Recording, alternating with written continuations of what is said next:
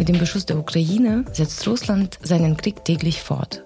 Zivile Infrastruktur, Wohnhäuser, Krankenhäuser, ganze Städte und Dörfer wurden und werden leider jeden Tag zerstört. Deutschland leistet eine große Unterstützung an die Ukraine. Mit Luftverteidigungssystemen und Waffenlieferungen haben Menschen in der Ukraine eine Chance, sich zu verteidigen. Deutschland unterstützt aber auch finanziell und auch im humanitären Bereich. Und auch der Bereich der Wiederaufbau der Ukraine hat eine ganz große Bedeutung und ist ganz oben auf der Agenda.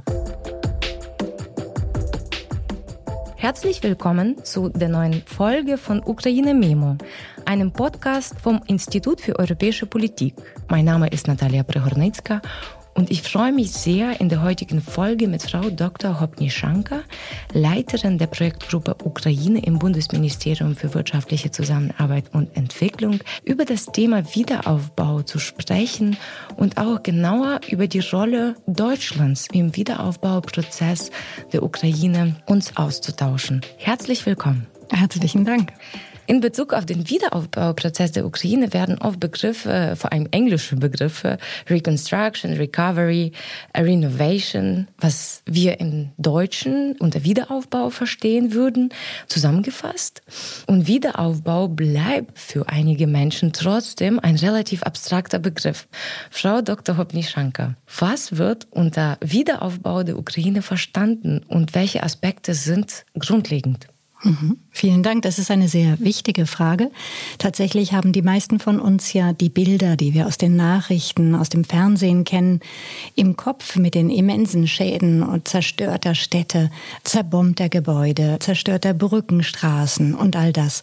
Daraus ist aus dem russischen Angriffskrieg natürlich ein Riesenschaden entstanden, der im Moment bemessen wird auf mehrere hundert Milliarden US-Dollar. Es wird viele Jahrzehnte dauern, diesen Schaden zu beheben und den Wiederaufbau abzuschließen.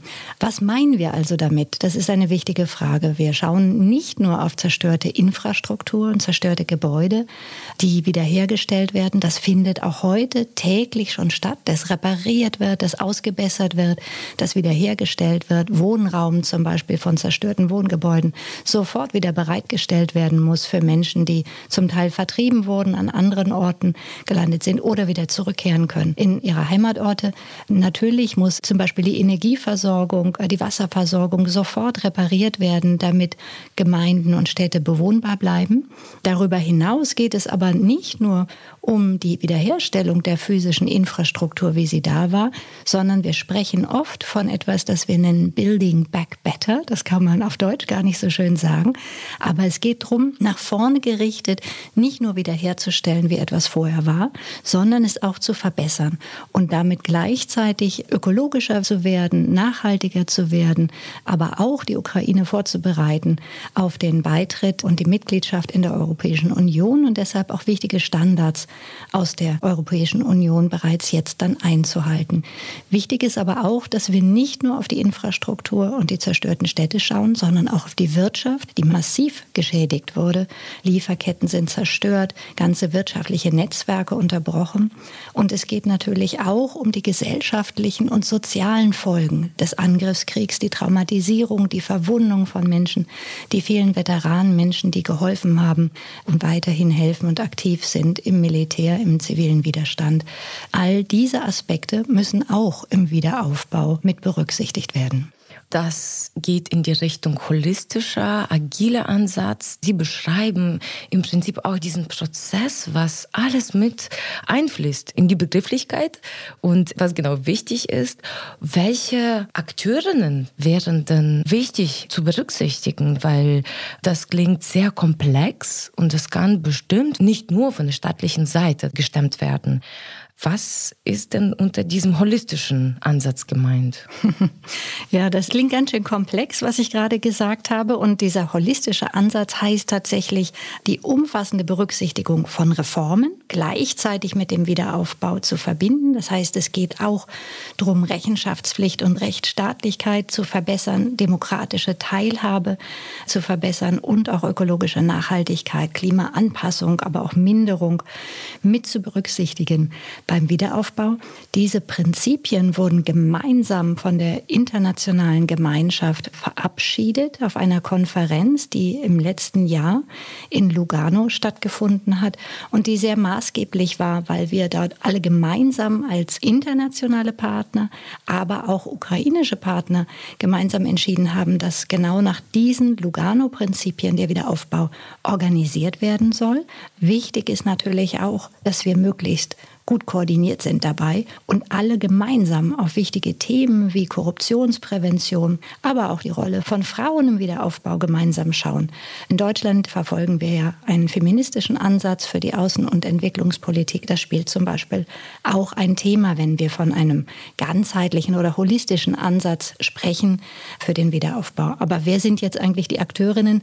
Allererst muss natürlich gesagt werden, das sind die Ukrainerinnen und Ukrainer, die selber selber den Wiederaufbau ja täglich schon gestalten.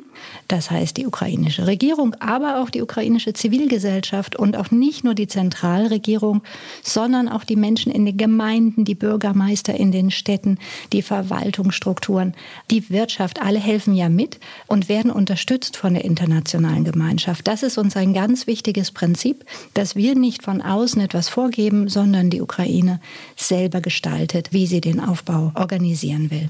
Und die Europäische Union hat auch den Willen zur Unterstützung der Ukraine im Wiederaufbauprozess klar deklariert und steht fest an der Seite der Ukraine. Und Deutschland hat auch eine zentrale Rolle im Wiederaufbauprozess. Warum ist es wichtig, dass Deutschland die Ukraine auch in diesem Prozess unterstützt? Und welche Chancen bietet der Wiederaufbau der Ukraine auch für Deutschland?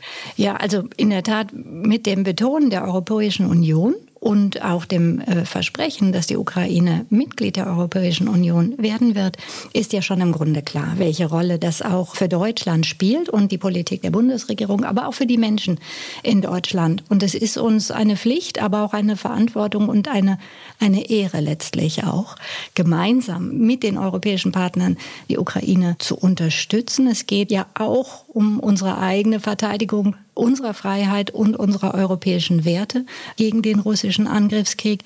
Das ist vielleicht so ein bisschen der politische Rahmen. Dann kann man sagen, was hat das mit meinem Leben im Alltag zu tun? Die Ukraine ist einfach schon ganz lange auch ein wichtiger Wirtschaftspartner, ein wichtiger Handelspartner. Deutschland ist seit vielen Jahren an der Seite der Ukraine schon in der Transformation. Auch in der postsowjetischen Zeit wurde die Ukraine unterstützt. Wir arbeiten seit über 20 Jahren mit vielen Partnern zusammen und wollen natürlich diese Prozesse auch der Annäherung an die EU gemeinsam fortsetzen. In der Wirtschaft, das habe ich eben erwähnt, gibt es viele Kontakte, viel Kooperation, viel Investition, bereits auch schon vor dem Krieg natürlich. Und daher gibt es auch aus der Sicht der deutschen Wirtschaft ein großes Interesse, die Ukraine weiter zu unterstützen, dort investieren zu können und sicherlich auch Möglichkeiten zu sichern, später gemeinsam in die ukrainische Zukunft zu investieren. Es gibt ja große Prozesse auch der wirtschaftlichen Transformation, der Energietransformation, zum Beispiel weg von der Energieversorgung aus der Kohle in regenerative Energien zu kommen. Auch dort gibt es ja letztlich auch Investitions- und Absatzmöglichkeiten. Das ist für uns alle von großem Interesse. Und ich will noch einen weiteren Aspekt betonen, der für uns alle auch sehr wichtig ist. Und das erleben wir gerade auch. Ich komme aus dem Entwicklungsministerium im Austausch mit anderen Ländern. Die Ukraine hat ja, und das haben viele mitbekommen, eine ganz zentrale Rolle für die Weltgemeinschaft, auch mit ihrer landwirtschaftlichen Produktion und hat eine große Rolle deshalb auch für die globale Ernährungssicherung, denn viele Länder im sogenannten globalen Süden importierten ja und importieren auch weiter aus der Ukraine Lebensmittel, vor allem natürlich auch Getreide. Und wir haben alle gemeinsam ein großes Interesse daran, dass das auch weiterhin in der Ukraine möglich ist. Das sind sehr, sehr wichtige Punkte, die Sie genannt haben, die auch sehr wünschenswert wären als Inhalte in der Gesellschaft, dass man mehr davon erfährt als ein ganz normaler Mensch, der in Deutschland lebt oder insgesamt in Ländern der EU. All diese Punkte, manchmal habe ich so persönlich auch das Gefühl, dass ich mir das so wünschen würde, dass das viel mehr Gehör verschafft. Warum ist Deutschland so sehr dabei, auch die Ukraine zu unterstützen, das Land wieder aufzubauen, die Reformen voranzubringen? auch die Rolle in der EU zu sehen, weiterzubringen, zu entwickeln. Und was denken Sie, wie könnte man bei diesem Prozess, also Inhalte in die Gesellschaft besser herantragen, mehr machen? Also wie kann man Menschen das besser, ich weiß es nicht, erklären? Äh, erklären ist vielleicht nicht das beste Wort, aber mehr in Austausch zu kommen in Deutschland auch zum Thema Wiederaufbau der Ukraine. Und warum ich die Frage stelle, weil das Thema Ukraine wird instrumentalisiert, leider, auch zum Negativen, dass da die Stimmung droht vielleicht zu kippen, weil die Unterstützung in Deutschland schon sehr groß ist und auch groß bleibt.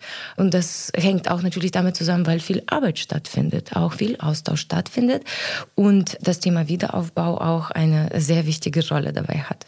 Das ist sicherlich richtig. Ich glaube, der russische Angriffskrieg macht einfach auch vielen Menschen ein bisschen Angst und es gibt viele Sorgen. Natürlich beobachten viele Menschen auch im Alltag, was passiert rund um Kernkraftwerke oder was passiert bei der Zerstörung eines solchen Staudamms.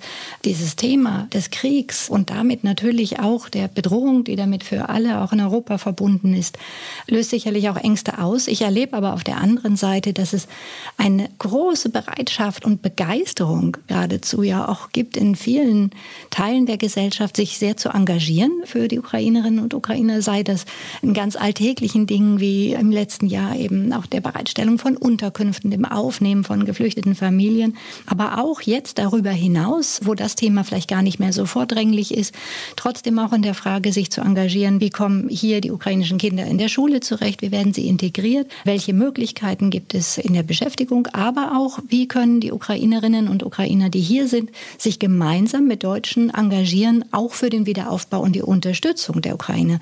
Und da gibt es ja aus den Kreisen der Ukrainerinnen, die hier sind, sehr viel Engagement, aber auch aus deutschen Kreisen. Ein Beispiel, es gibt mittlerweile fast 160 kommunale Partnerschaften. Das heißt, das sind Städte und Partnerschaften auf Gemeindeebene zwischen deutschen Städten und Gemeinden und ukrainischen Städten und Gemeinden, die sich ganz konkret unterstützen, im Austausch sind, ganz direkt direkt. Das ging natürlich in den ersten Monaten des Angriffskriegs auch viel um ganz praktische Unterstützung, Bereitstellung von Feuerwehrfahrzeugen und solchen Dingen. Es geht aber auch, und diese Partnerschaften sind nicht alle jetzt erst entstanden, sondern viele gibt es auch schon viele, viele Jahre. Es geht auch um den Austausch, gemeinsame Projekte zu realisieren, bei Reformen mit zu unterstützen, bei der Modernisierung von Verwaltungsstrukturen zu unterstützen.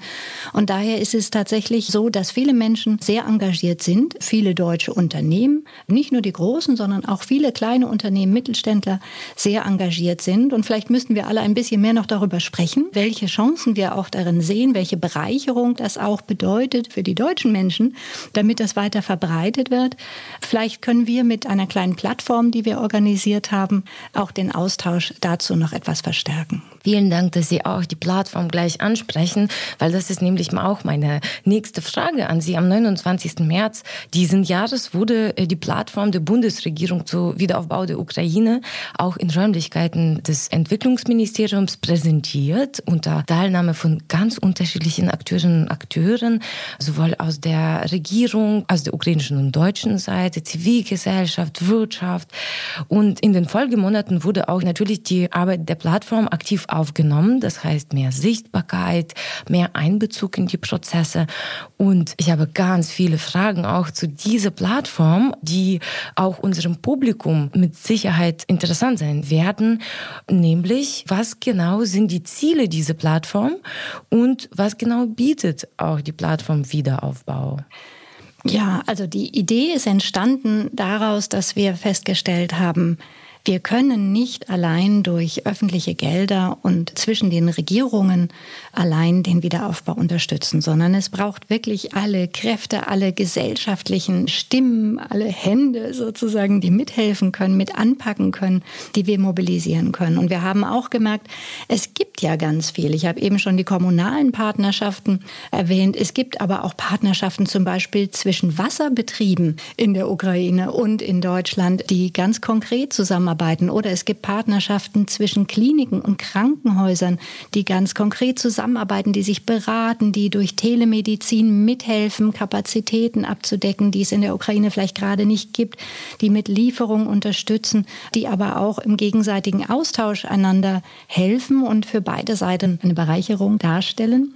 Und die Plattform Wiederaufbau Ukraine, und wir stellen den Link auch in den Text unten, sodass man sich informieren kann, die hat eine Website, die besteht im Grunde aus drei Elementen. Die soll diese ganz unterschiedlichen Akteurinnen zusammenbringen und einfach erstmal Informationsaustausch ermöglichen. Denn ganz oft ist es so, dass die Krankenhäuser, die Wirtschaftspartner, die Gemeinden, die Verwaltung so unter sich bleiben und gar nicht voneinander wissen, was es noch alles gibt an Möglichkeiten, auch gemeinsam Synergien herzustellen und noch die eigenen Initiativen zu bereichern, indem man mit anderen zusammenarbeitet. Das heißt, es geht zunächst einmal um Informationsaustausch und Vernetzung, Akteure zusammenzubringen und zu informieren. Es geht aber natürlich auch um den Fachdialog und die Verbreitung von guten Beispielen, guten Erfahrungen, wie etwas gut geklappt hat, wie man auch gemeinsam lernen kann, was manchmal vielleicht nicht so gut geklappt hat und das gemeinsame Arbeiten von Prinzipien, wie wir zusammenarbeiten können.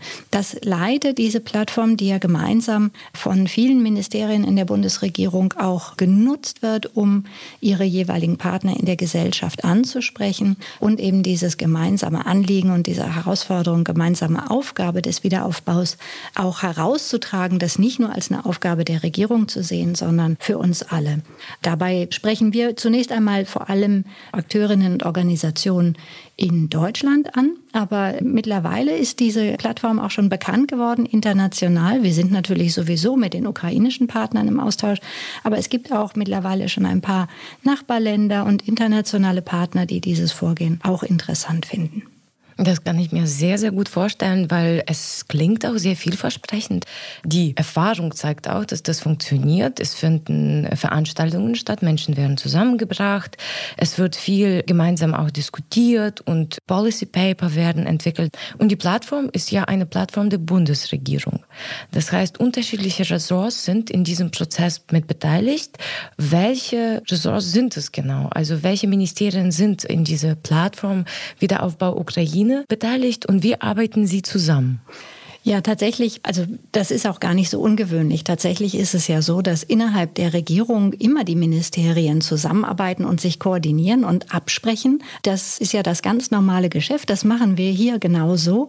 Wir haben uns innerhalb der Regierung natürlich verständigt auf die Ziele und Vorgehensweisen, wie diese Plattform funktioniert. Und wir haben aber auch gemeinsam beschlossen, dass wir am Anfang einiges auch offen lassen wollen. Denn das soll ja eine Plattform auch für die gesellschaftlichen öffentlichen Akteure sein. Das heißt, wir können nicht von der Regierung aus schon alles vorbestimmen und entscheiden, zu welchen Themen zum Beispiel die Akteure zusammenkommen wollen, worüber sie diskutieren wollen, zu welchen Themen sie mehr Informationen haben wollen zum Beispiel.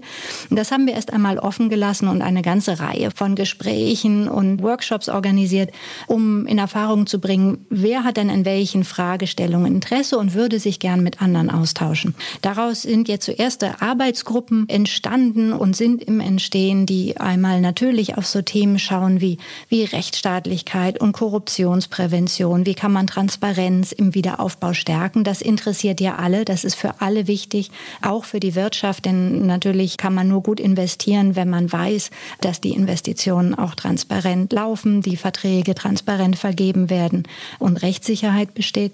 Ein großes Thema ist das Thema Wiederaufbau von Städten. Wie kann man auch innovativ sein? Wie kann Wohnungs Wohnungsbau anders gestaltet werden? Welche Möglichkeiten gibt es vielleicht auch für ganz interessierte Akteure aus Deutschland, wie zum Beispiel diejenigen, die sich mit Holzbauweisen und der Nutzung von regenerativen und natürlichen Baustoffen beschäftigen, dann sich einzubringen mit ihrem Wissen in den Wiederaufbau? Und wie interessiert das Kommunen, die zum Beispiel überlegen, dass sie zerstörte Wohnblocks wiederherstellen müssen, dazu zum Beispiel den Austausch zu befähigen? Und dann gibt es eine ganze Reihe von Themen, die sich natürlich mit dem gesellschaftlichen Zusammenhang Zusammenhalt, Inklusion beschäftigen, auch der psychosozialen Unterstützung von Menschen, die traumatisiert sind, der Gesundheitsversorgung und natürlich auch dem Wiederaufbau der Wirtschaft, der Verbesserung des Investitionsklimas, Beschäftigungsmöglichkeiten, Unterstützung von mittelständischen Unternehmen. Das heißt, da kommen ganz unterschiedliche Akteure zusammen aus der Gesellschaft und natürlich auch die entsprechenden Ministerien, die sich mit all diesen Themen beschäftigen. Und welche Akteurinnen Ihrer Ansicht nach dürfen nicht bei diesem Austausch fehlen? Wichtig ist uns vor allem, dass wir nicht unter Akteurinnen, die in Deutschland sind, alleine unter uns bleiben, sondern uns ganz eng austauschen und immer die ukrainischen Perspektiven auch mit dabei, mit am Tisch haben. Das geschieht einmal durch die Einbeziehung und, und sehr aktive Mitwirkung von der ukrainischen Diaspora, also den Menschen, die aus der Ukraine entweder schon länger in Deutschland Deutschland leben oder eben jetzt erst seit dem russischen Angriffskrieg geflüchtet sind und die sich aber weiter natürlich für ihr Land interessieren und engagieren wollen, die machen ganz konkret mit und sind in den Diskussionen dabei. Wir stellen aber, und das haben wir ja alle in der Corona-Zeit auch gelernt, wir stellen aber auch viele dieser Veranstaltungen im digitalen Raum her. Das heißt, auch Menschen aus der Ukraine nehmen teil und wir schalten Bürgermeister oder Minister dazu, die ihre Sichtweisen einbringen und so auch in den Austausch mit der ukrainischen Zivilgesellschaft zum Beispiel kommen. Und wenn zum Beispiel Menschen in Deutschland und in der Ukraine von der Plattform Wiederaufbau Ukraine erfahren und sich daran beteiligen wollen, wie können sie sich beteiligen? Na, also ich habe eben schon erwähnt, es gibt eine Website, da kann man natürlich nochmal Informationen finden, da gibt es eine Kontaktadresse, es gibt ein kleines Sekretariat, man kann sich auf einen Newsletter setzen lassen und dann einfach auch Einladungen in Veranstaltungen bekommen. Vieles findet digital statt, da kann man sich einfach mit dazuschalten. Es gibt auch auf der Website eine ganze Reihe von Links und Informationsquellen, wo man sich weiter informieren kann, denn natürlich gibt es unterschiedliche Fragestellungen, wenn ich ein mittelständisches Unternehmen in Deutschland bin und mich engagieren will oder wenn ich eine Kommune bin und nach Verwaltungspartnern suche oder wenn ich vielleicht ein Verein bin im kulturellen Bereich oder ich in der Wissenschaft arbeite. Und für all diese Akteursgruppen gibt es verschiedene Zugangsmöglichkeiten, Möglichkeiten, Unterstützung zu finden und Anschluss zu finden. Da kann man sich sehr umfassend informieren. Die ukrainische Botschaft in Deutschland ist natürlich auch mit dabei und freut sich auch über Anfragen und informiert ebenso sehr gern. Die Rise Coalition wurde auch bereits vorgestellt. Auch das Thema Korruptionsprävention, Korruptionsbekämpfung, wie Sie auch bereits erwähnt haben, ist auch sehr, sehr wichtig, wurde auch bereits besprochen. Das heißt, Sie beziehen die ukrainische Seite auch sehr, sehr aktiv mit. Sie haben auch bereits die ukrainische Diaspora erwähnt, die aktiv äh, mitmacht. Die ukrainischen Partnerinnen und Partner können sich auch an das Sekretariat wenden, wenn sie einen ganz konkreten Vorschlag haben, etwas vorstellen können. So verstehe ich das praktisch richtig. Genau, so ist es. So ist ist es gedacht. Wir überlegen auch, und auch da gibt es ja schon ganz viele Ansätze, insbesondere in der Wirtschaft, ob wir noch stärker auch helfen können, sozusagen Partnerschaften zu vermitteln oder Kontakte herzustellen, wenn alle Interessierten daran dazu bereit sind ne, und auch ihre Informationen, gerne ihre Kontaktdetails bereitstellen wollen. Da müssen wir genau hinschauen. Es geht ja auch darum, natürlich Datensicherheit zu gewähren und auch Sicherheitsaspekte mit im Blick zu behalten. Was wichtig ist, ist, glaube ich, im Blick zu behalten, was die Plattform auch nicht so gut machen kann. Denn es geht nicht darum, dass man, wenn man sich bei der Plattform meldet, man automatisch Finanzierung für Projekte bekommen kann. Dafür gelten die ganz normalen und bekannten regulären Wege der Vergabe von Aufträgen, zum Beispiel im Bauwesen oder im Beschaffungswesen. Das kann die Plattform und wird die Plattform nicht tun. Man kann dort also keine Projektvorschläge einreichen konkret oder Fördermöglichkeiten erhalten. Man kann aber Informationen darüber bekommen, welche Fördermöglichkeiten es gibt. Und was wir auch nicht machen, denn auch dafür gibt es schon bestehende Strukturen. Wir können über diese Plattform nicht Hilfs- und Spendenangebote in der Nothilfe bündeln oder koordinieren. Zum Beispiel jetzt kürzlich nach der Zerstörung des Staudamms in der Ukraine gab es natürlich viele Fragen zur Bereitstellung unmittelbar von Booten, von Hilfsgütern für die Menschen, die evakuiert werden mussten. Da mischt so sozusagen die Plattform sich nicht ein, denn für den Bereich humanitärer Hilfe und Nothilfe gibt es ja andere Strukturen, die das sehr gut schon machen. Sie haben auch bereits erwähnt, dass es Interesse international an der Plattform gibt. Von der Plattform wissen Menschen auch in der EU, im Ausland insgesamt. Wie ist die Plattform der Bundesregierung in die internationalen Formate eingebettet? Hm. Oder ist sie? Ist sie oder vielleicht ist sie nicht? Doch, das ist sie schon. Es geht natürlich einerseits darum, zu informieren, auch in der Plattform, über das, was auf internationaler Ebene passiert. Das tut die Plattform auch. So wird es zum Beispiel jetzt Anfang Juli eine Veranstaltung geben, wo gemeinsam Teilnehmende, die an der Wiederaufbaukonferenz in London letzte Woche teilgenommen haben, äh, die am 21. und 22. Juni stattgefunden hat, berichten über ihre Erfahrungen, über ihre Eindrücke. Das werden Vertreterinnen aus der Wirtschaft, Unternehmerinnen sein. Das werden Personen aus Verbänden, aus der Zivilgesellschaft sein, aber auch Regierungsvertreter. Denn bei dieser großen Wiederaufbaukonferenz in London waren ja ganz unterschiedliche Akteurinnen auch vertreten.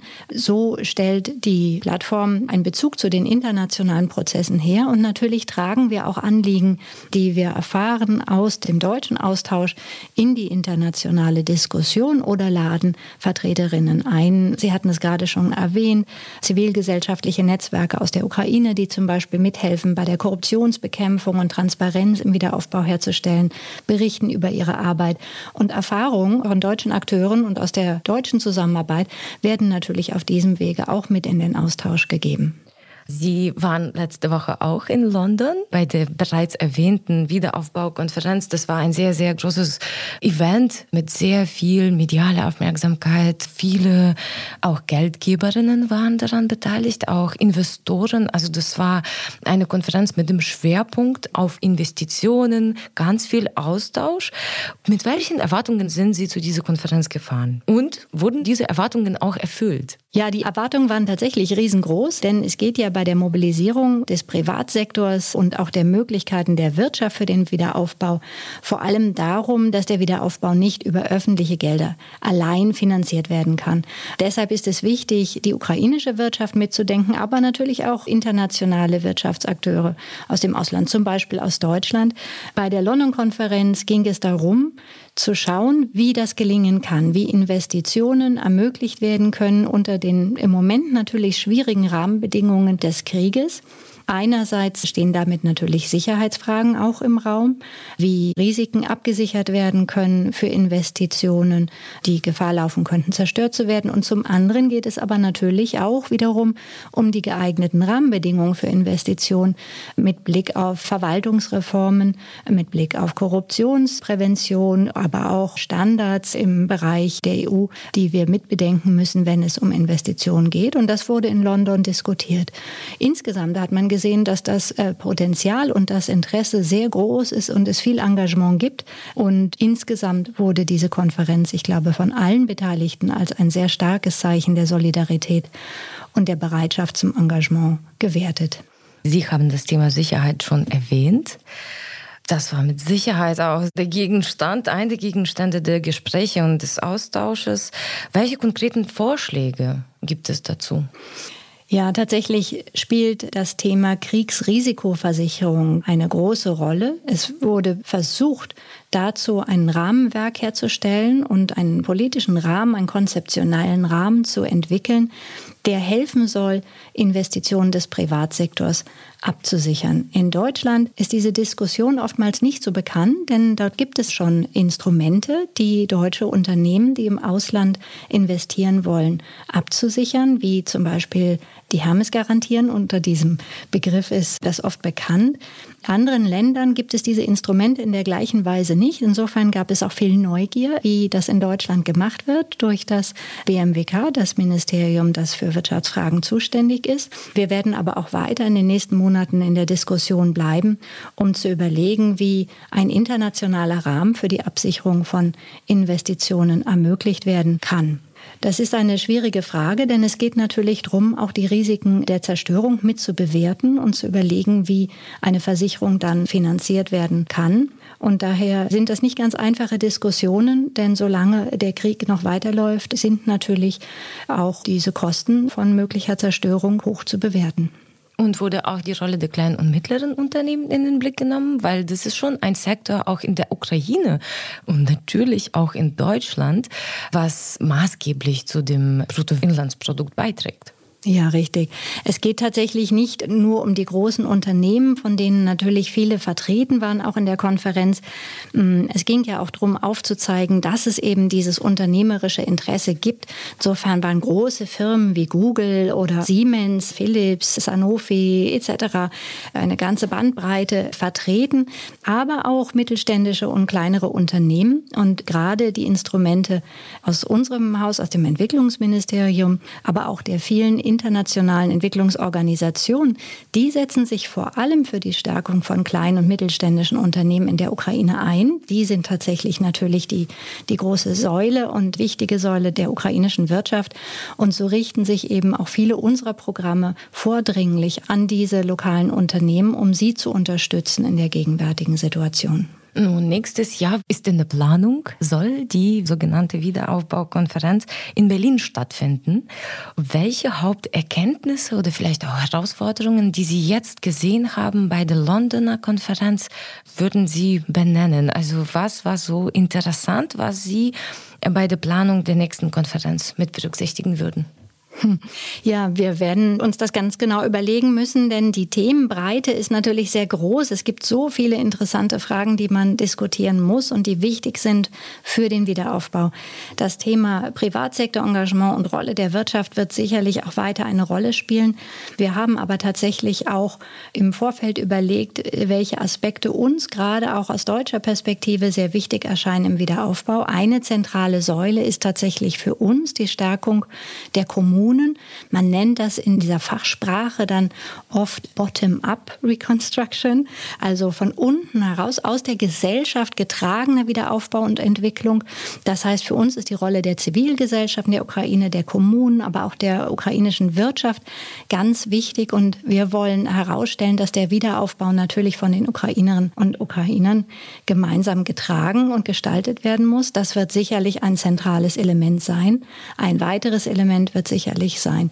Die Einrahmung der Investitionen und auch Reform in den EU-Beitrittsprozess, denn der Wiederaufbau findet ja statt im Kontext der Annäherung an die EU-Standards und daher wird dieses Thema sicherlich auch eine Rolle spielen, neben Fragen, die wir auch jetzt die ganze Zeit mit im Blick behalten, wie zum Beispiel ökologische Transformation in der Wirtschaft oder in der Energietransformation.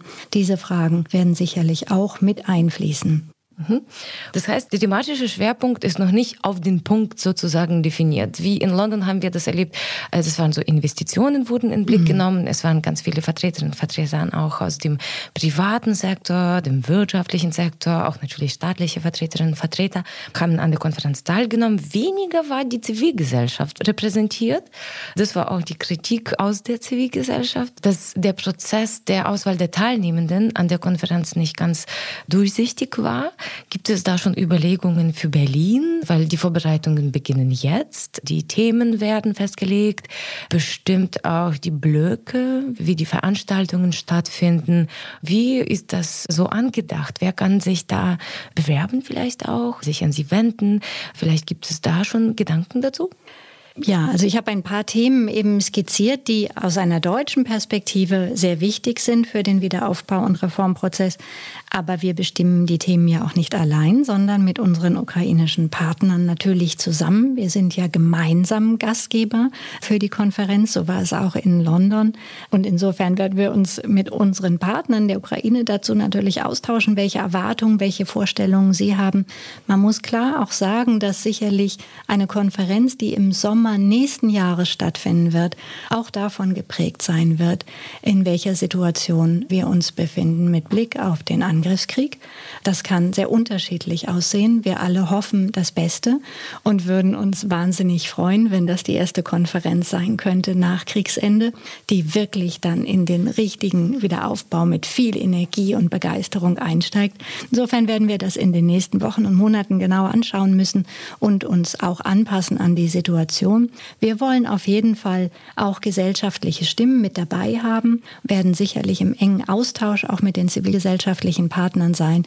Man muss aber klar sagen, dass das Interesse so groß war, auch in London und die Konferenz mit, ich glaube, 1000 Teilnehmern fast, schon so groß war, dass man leider auch Grenzen ziehen muss, wie viel Menschen dabei sein können. Da wird es bestimmt mehr Anmeldungen geben und so war es in London auch, als möglicherweise mit dabei sein können. Insofern ist es, glaube ich, wichtig, auch über Elemente wie diese Plattform, Austauschformate vorher und begleitend einen guten Austausch sicherzustellen, möglichst viel auch Transparenz und Kommunikation sicherzustellen, um gemeinsam die Themen gut vorbereiten zu können. Frau Dr. Hopnischanka, Sie klingen wirklich auch mit sehr positiven Einstellungen, was den Wiederaufbauprozess der Ukraine angeht. Sie haben völlig recht, dass natürlich jetzt dieser Prozess schon laufen muss und vieles, vieles findet auch schon statt, was auch dem Land Ukraine auch bei der Resilienz auch unglaublich unterstützt. Und gibt es vielleicht auch noch zum Schluss so zentrale Punkte, die Sie nennen würden? Ich bin positiv eingestellt. Dieser Prozess der Wiederaufbau Ukraine und die deutsch-ukrainische Zusammenarbeit Zusammenarbeit wird fortgesetzt. Was stimmt Sie positiv? Warum denken Sie, das wird gelingen? Unbedingt. Ja, vielen Dank für die Frage, aber ich kann es nur zurückgeben. Wir sitzen uns hier gegenüber und ich glaube, wir geben uns gegenseitig Kraft in dieser schwierigen Situation. Mir und ich glaube vielen von uns gibt zuallererst der Mut und die Zuversicht und die Kraft der Ukrainerinnen und Ukrainer auch Kraft und zwingt uns auch, immer weiter dabei zu bleiben, uns anzustrengen, gemeinsam und alles möglich zu machen, was geht, um die Ukrainerinnen in dieser Situation jetzt gerade im Krieg zu unterstützen, aber auch den Wiederaufbau bereits jetzt anlaufen zu lassen und die Offenheit, aber auch die Bereitschaft zur Abstimmung, Koordinierung, zur Diskussion, die macht, glaube ich, allen Mut und gibt wahnsinnig viel Kraft. Und diese immense Bereitschaft von vielen Akteuren, die wollen wir natürlich auch unterstützen und weiter verstärken. Und das macht uns, glaube ich, auch Spaß manchmal bei dieser trotzdem sehr, sehr schwierigen Aufgabe. Ich teile das wirklich von Herzen und danke Ihnen sehr für das Gespräch. Dankeschön.